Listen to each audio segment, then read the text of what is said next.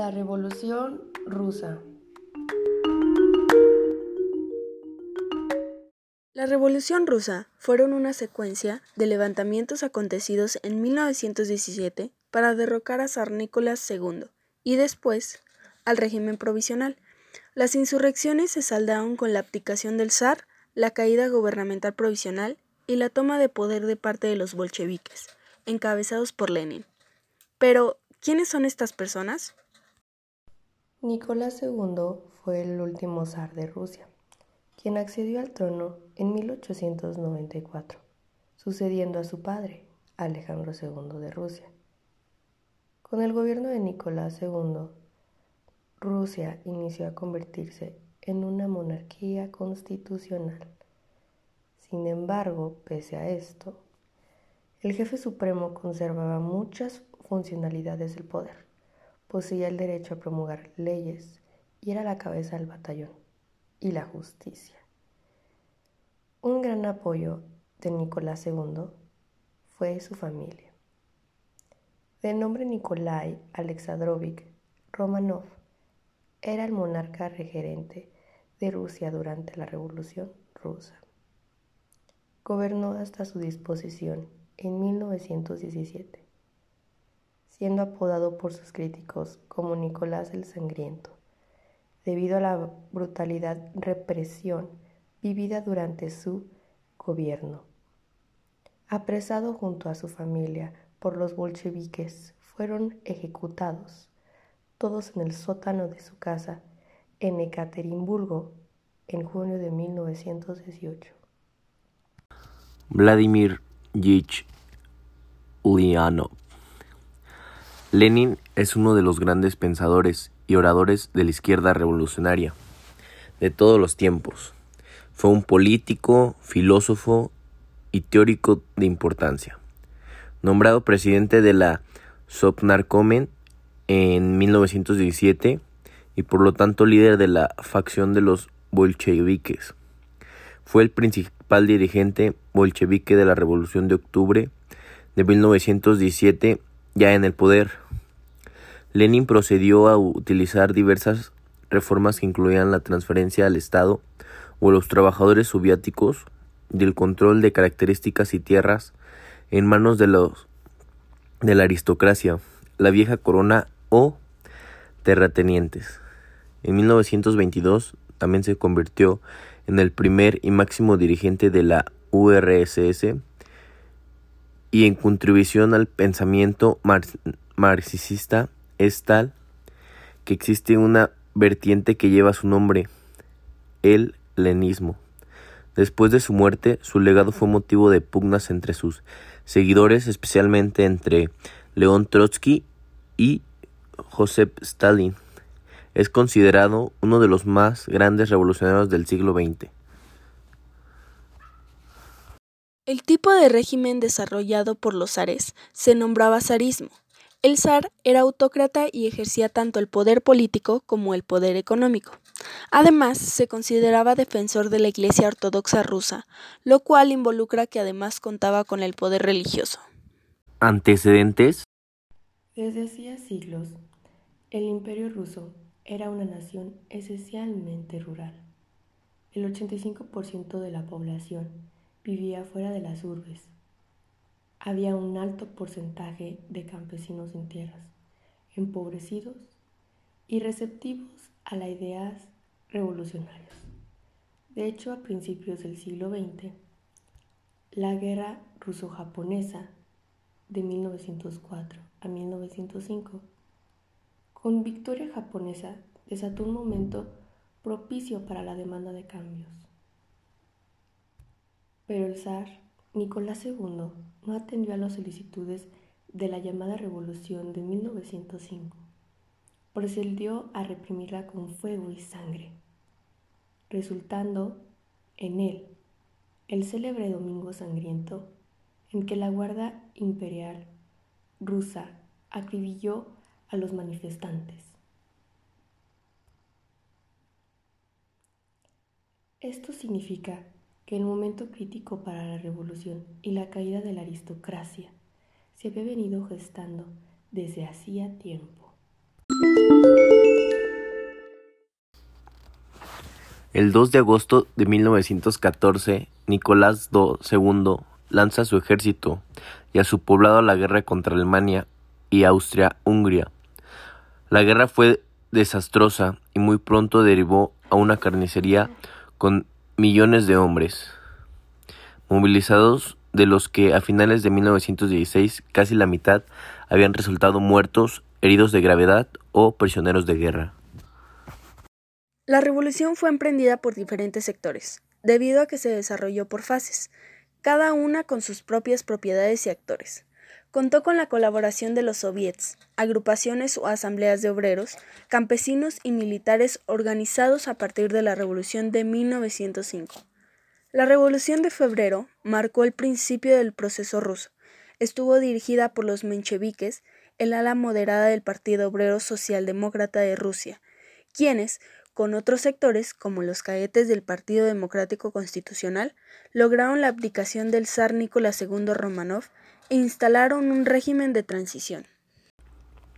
El 2 de marzo de 1917, el zar abdica después de que las movilizaciones sociales iniciadas en febrero en Petrogrado resultaran imparables. Era la culminación del descontento y de la crisis de autoridad que se había propagado de forma creciente durante la Gran Guerra.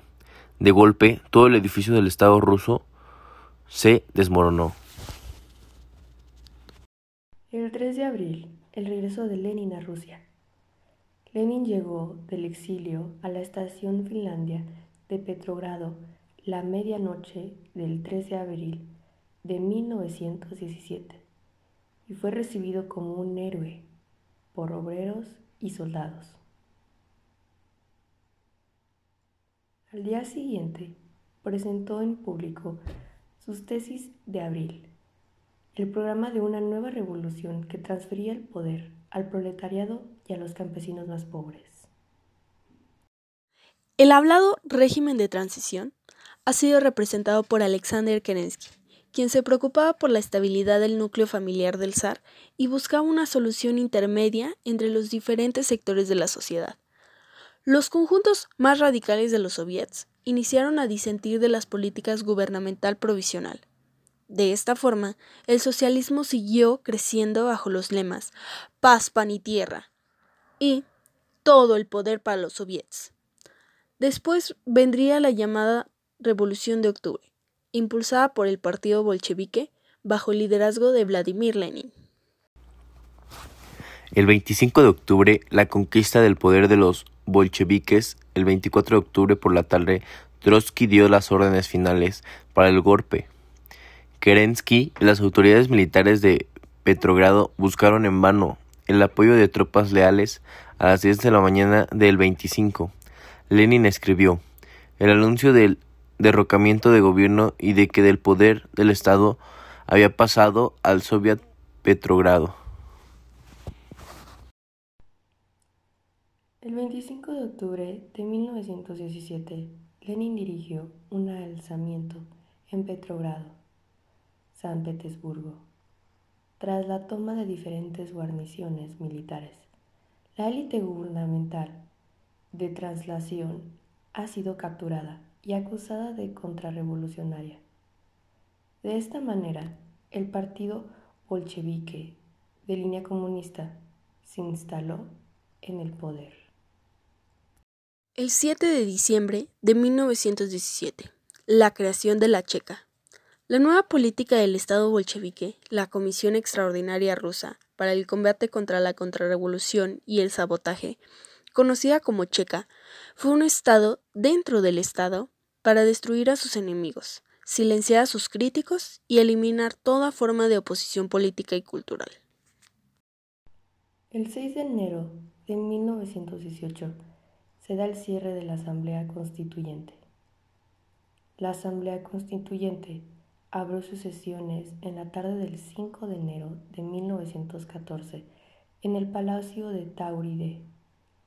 Al siguiente día, los bolcheviques ordenaron la disolución. Solo la fuerza los podría echar.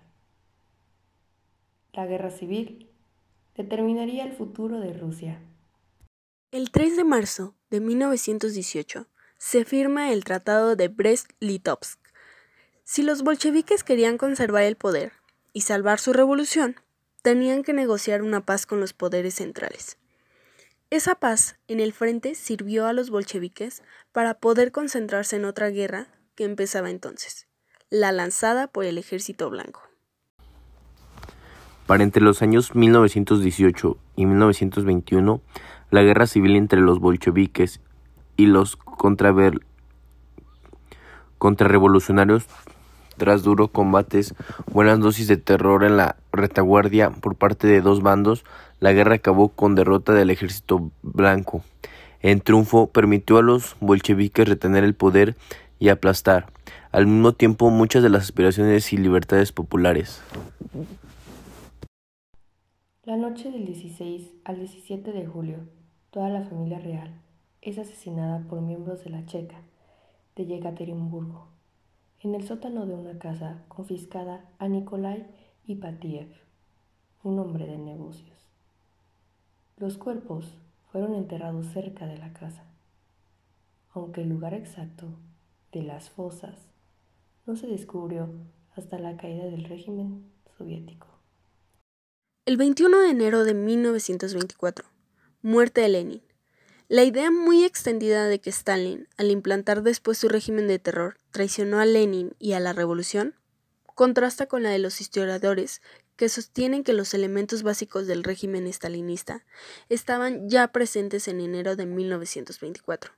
Sobre el terror y la violencia que prevalecieron en Rusia durante la revolución y la guerra civil, se levantó el posterior régimen estalinista. La revolución, la guerra civil, el terror, el hambre y las enfermedades causaron 10 millones de muertos entre 1917 y 1922.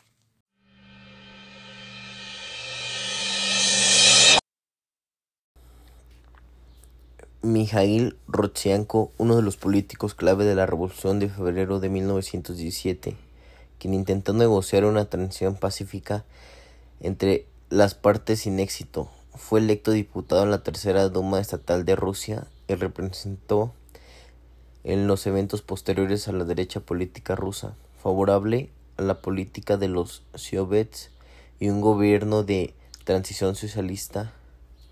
En 1920 emigró a Yugoslavia, donde falleció cuatro años después. León Trotsky fue un político y revolucionario ruso de origen judío. Fue una de las piezas clave de la Revolución de Octubre y durante la Guerra Civil ocupó el cargo de comisario de Asuntos Militares en el gobierno comunista. Fue él quien negoció la retirada de Rusia de la Primera Guerra Mundial y posteriormente lideró la oposición de la izquierda en la Unión Soviética, debiendo exiliarse en México, donde fue asesinado por espías soviéticos al servicio de Stalin.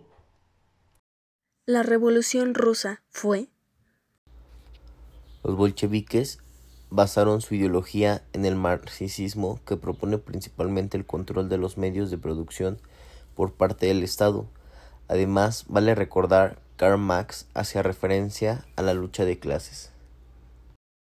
A diferencia de otras revoluciones, dio nacimiento a un Estado comunista y no a una monarquía parlamentaria o una democracia liberal. Generó impacto y, y preocupación en otros países del mundo por el violento cambio del régimen en una monarquía a un gobierno comunista relativamente poco tiempo. No fue una revolución burguesa, como la Revolución Francesa, donde el protagonismo lo tuvo la clase media acomodada, denominada burguesía. En cambio, la Revolución Rusa fue impulsada por la clase obrera o proletariado, que se organizó a través de los soviets ¿Qué causó todos estos acontecimientos? La profunda desigualdad social. Cerca del 85% de la población rusa estaba formada por campesinos al servicio de la aristocracia feudal y los funcionarios del Estado. La opresión del sector obrero, condiciones inhumanas de trabajo. El abandono del campo y la industria por efecto de la recluta, lo que disminuyó la producción de bienes de consumo y generó desabastecimiento. Las graves crisis económicas generadas por los efectos de la Primera Guerra Mundial en curso, inflación desbordada, caídas de los salarios, hambre. Las graves derrotas en el frente de guerra y número exorbitante de bajas en el ejército ruso, tanto en combate como por falta de condiciones dignas. La falta de armas, municiones, vestido, calzado y alimentos. La violenta represión del gobierno contra las manifestaciones de los sectores populares. Una crisis política interna en Rusia desatendida por el zar, quien dejó a su esposa Alejandra a cargo del poder en 1915 para supervisar directamente las tropas. Aconsejada por Rasputín, la zarina nombró a un equipo de ministros incompetentes.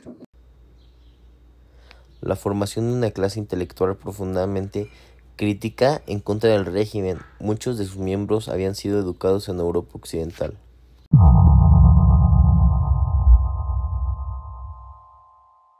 La Revolución rusa contó con dos etapas. La Revolución de febrero de 1917, etapa en la que se puso fin al gobierno del zar Nicolás II y conformó un gobierno provisional. Así ocurrió el mencionado gobierno de Alexander Kerensky.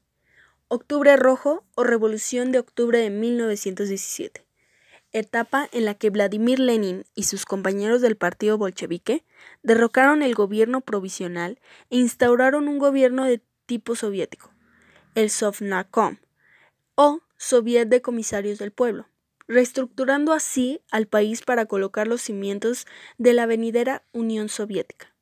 Y por fin, la instauración del gobierno bolchevique.